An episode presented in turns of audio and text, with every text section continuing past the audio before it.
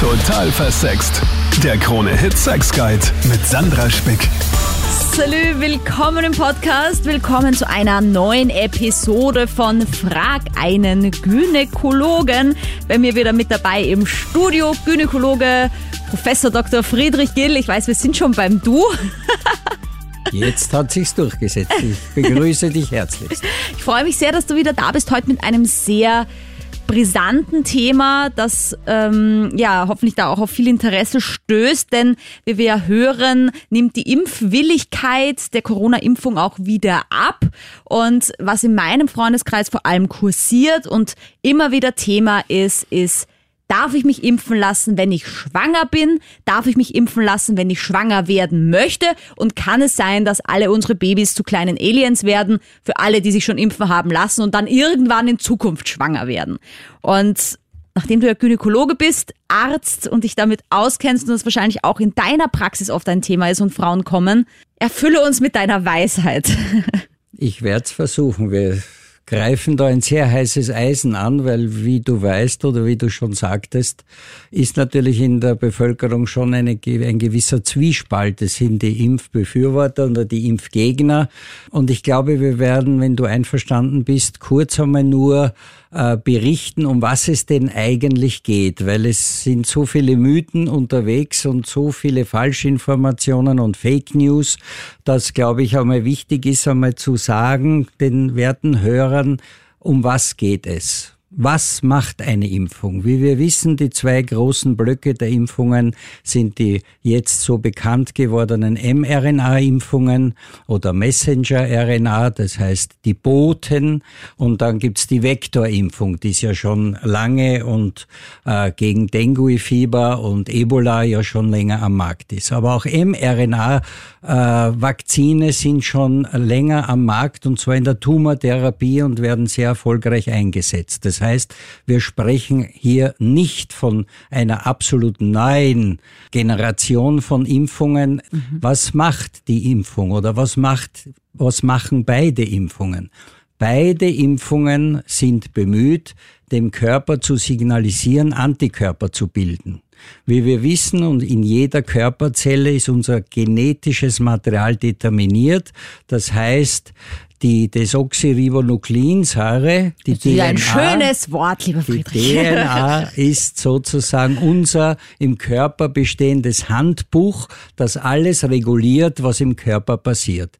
Das heißt, wenn irgendeine Zelle irgendwas produzieren soll, sprich zum Beispiel einen Magensaft oder irgendein anderes äh, Agens im Körper, dann schlagt der Körper dieses Buch auf und sagt, liebe Zelle, die angesprochen wird, bitte bilde dieses Substrat mit Hilfe der mRNA. Das heißt, das ist der Botenstoff, der der Zelle dann sagt, jetzt hast du das und das zu tun. Und im Falle der Impfung ist es, dass die mRNA in der Zelle sogenannte Spike-Proteine dem Körper befiehlt zu bilden, damit die Antikörper diesen Feind erkennen und damit ihm abschirmen und damit die äh, Infektion versucht zu bekämpfen und hintanzuhalten, beziehungsweise sogenannte Gedächtniszellen gebildet werden, die gehören zur Reihe der Lymphozyten,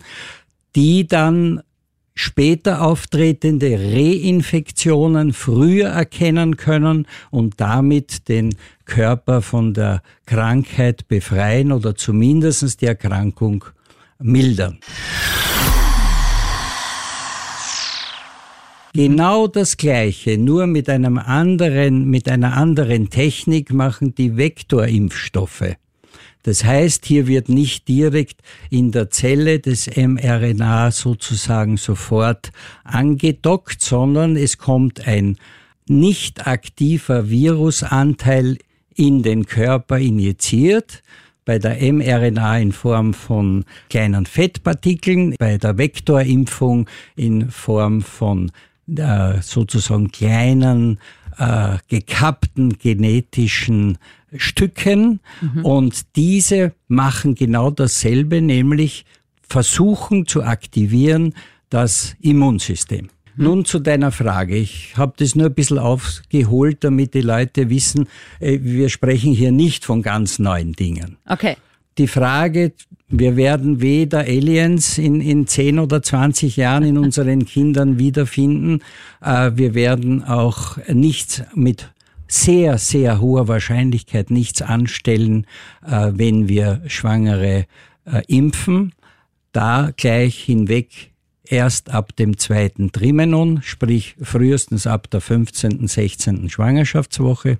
Und bis dato wurden 35.000, soweit ich habe jetzt ein bisschen in, den, in der Wissenschaft gegoogelt sozusagen und geschaut, wurden 35.000 Frauen bereits geimpft, die nicht wussten, dass sie schwanger waren und es ist bis dato noch nichts passiert. Das heißt, man sagt aber, wenn man erst in der 16. Schwangerschaftswoche ist, soll man sich eigentlich impfen lassen erst. Davor eigentlich nicht. Aber selbst wenn es aus Versehen passiert, ist bis dato jetzt auch noch nichts schiefgegangen. Nein, es ist bis dato bei allen Beobachtungen, zumindestens was man in, den, in der Medline findet, nichts schiefgegangen. Es ist bis dato nichts bekannt, dass irgendwelche fürchterlichen Nebenwirkungen auftreten, wobei natürlich schon zu sagen ist, dass bei jeder Impfung, und das ist egal, ob das jetzt gegen COV-2 ist oder ob das jetzt eine HPV-Impfung ist oder ob das eine Influenza, also sprich gegen Grippe ist, werden und können immer Nebenwirkungen auftreten. Und das ist ja das in den Fake News das Schreckliche, dass die Impfgegner oder die das eben verbreiten, diese Fake News, natürlich dann immer sprechen von bis zum Tod und fürchterliche Nebenwirkungen. Natürlich werden und sind auch schon einige nach Covid-2-Impfung gestorben, aber bis dato sehr hohe Wahrscheinlichkeit nicht durch die Impfung, sondern mit der Impfung. Und mhm. je älter, jenseits von 80, unser Leben, unsere biologische Uhr tickt halt irgendwann einmal und hört leider auf zu schlagen.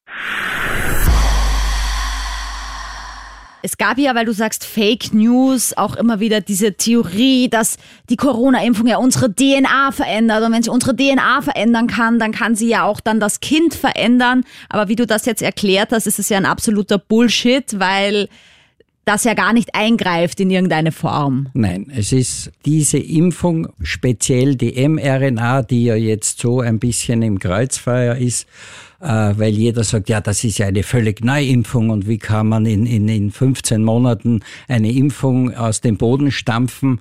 Äh, es wurden bis dato im europäischen Wirtschaftsraum mehr als 200 Millionen Menschen geimpft, davon zwei Drittel mit mRNA-Impfstoffen und alle Untersuchungen, die bis dato und die werden sehr akribisch und sehr genau durch die Arzneimittelbehörde überprüft, weist nichts darauf hin oder so gut wie nichts, dass die Nebenwirkungen nur durch die Impfung hervorgerufen wurde. Also ich habe den äh, Impfstoff AstraZeneca bekommen und ich hatte schon nach der ersten Impfung äh, ziemlich krasse Nebenwirkungen, also wirklich wie so einen Tag wahrscheinlich, wie sich Corona anfühlen würde. Und ich kann mir einfach vorstellen, dass das, wenn man schwanger ist, für den Körper schon sehr anstrengend ist und dass deswegen auch empfehlenswert ist, sich erst später impfen zu lassen, wenn das weiter fortgeschritten ist, weil wahrscheinlich diese krasse Körperreaktion dann auch nicht so gut sein kann fürs Baby, kann ich mir vorstellen.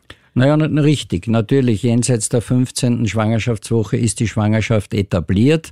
Das heißt, äh, der Fötus dann ist sozusagen, geht's nur mehr ums Wachstum und nicht um die Organanlage und auch nicht um das Gehirn, äh, das sich ausbildet, sondern da ist ja dann schon alles da. Da geht's nur ums Wachstum. Aber natürlich sind die Nebenwirkungen, und das haben wir ja alle gespürt, bei Astra na, meistens nach der ersten Impfung, bei Biotech Pfizer meistens nach der zweiten Impfung haben ungefähr in etwa 60 Prozent äh, der Patienten teilweise ziemliche Nebenwirkungen im Sinne von Schüttelfrost, Anfiebern, Fieber, Muskelschmerzen, Kopfschmerzen. Also das genau, ich hatte alles. Das gehört natürlich dazu bis hin und das will ich jetzt gleich über den Äther schicken, weil ich jeden Tag Patientinnen habe, die sagen, ich hatte noch nie in meinem Leben eine Zwischenblutung, ich habe jetzt fürchterliches Brustspannen, äh, ich habe verstärkte, verlängerte und schmerzhafte Blutungen, dann ist meine erste Frage jetzt, wann wurden Sie und wurden Sie gegen Covid-2 geimpft? Und da kommt zu 90 Prozent meistens vor wenigen Tagen bis wenigen Wochen. Und das weiß man heute und das ist auch schon recht schön beobachtet, noch nicht wissenschaftlich aufgearbeitet, weil die Zeit zu kurz war oder ist, aber impfen, jede Impfung und auch die Corona-Impfung kann bei der Frau Zyklusstörungen hervorrufen. Interessant, weil ich habe auch gerade irgendwie so ganz komisch meine Periode am ersten Tag irgendwie normal, dann zweiter, dritter Tag gar nicht und jetzt irgendwie wieder. Aber ich habe das auch noch nie gehabt, dass das so komisch war. Das war wie so eine Zwischenblutung, dann wieder nix und jetzt ist die Periode irgendwie normal da. Also ja, meine Corona-Impfung ist schon ein Monat her jetzt mittlerweile meine zweite, aber na, das ja. wird schon unter Umständen damit zusammenhängen, weil natürlich jede Impfung das Immunsystem pusht und wenn das Immunsystem gepusht wird, dann kommen diverse Substanzen wie Interleukin zum Beispiel ins Vordertreffen und das kann zum Beispiel die Blutblättchen ein bisschen senken und wenn die gesenkt sind, natürlich kann eine Blutung auftreten. Und was noch viel schlimmer wäre, ist ja Corona zu haben, wenn man schwanger ist. Also wenn man dann tatsächlich die Krankheit kriegt. Ja, das weiß man, das, das ist schon sehr gut beobachtet, dass Schwangere, wenn sie Corona kriegen, meistens viel, viel schwerer erkranken.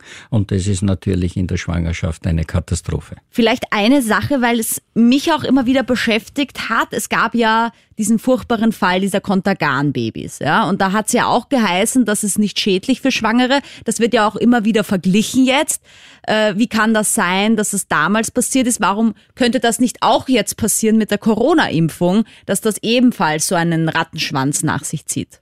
Na, das glaube ich nicht, weil wie gesagt, das, darum habe ich ja eingangs ein bisschen versucht, ich hoffe halbwegs verständlich, äh, die, die Impftechnik sozusagen zu erklären.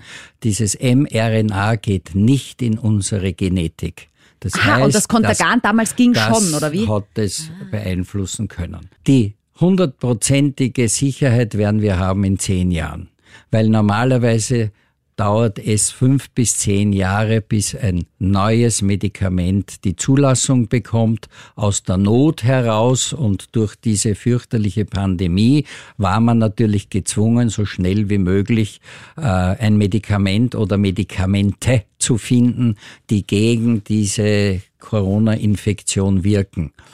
Wie gesagt, die mit hoher Wahrscheinlichkeit das hundertprozentige Wissen haben wir frühestens in fünf bis zehn Jahren.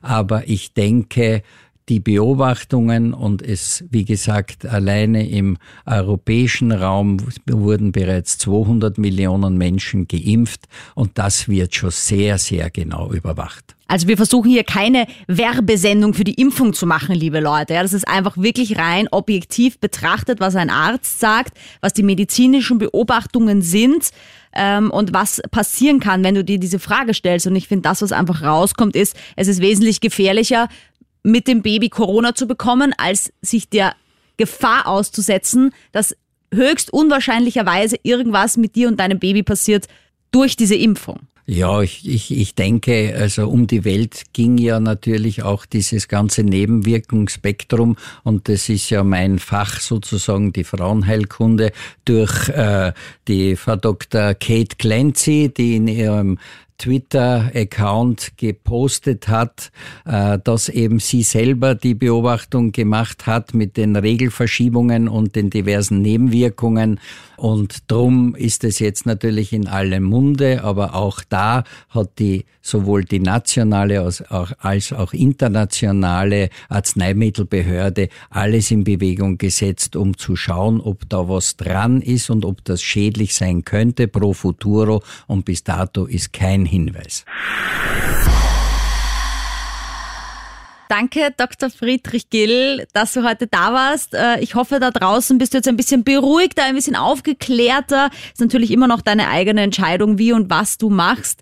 Aber Dr. Friedrich Gill arbeitet seit vielen, vielen, vielen Jahren als Gynäkologe und ist auch Vorreiter in Österreich für viele Dinge. Äh, werden wir auch in weiteren Podcasts noch besprechen, zum Beispiel über neue Methoden in der Frauenheilkunde, was es da schon alles gibt und äh, wie alles weitergeht für uns Ladies. Danke, dass du da warst.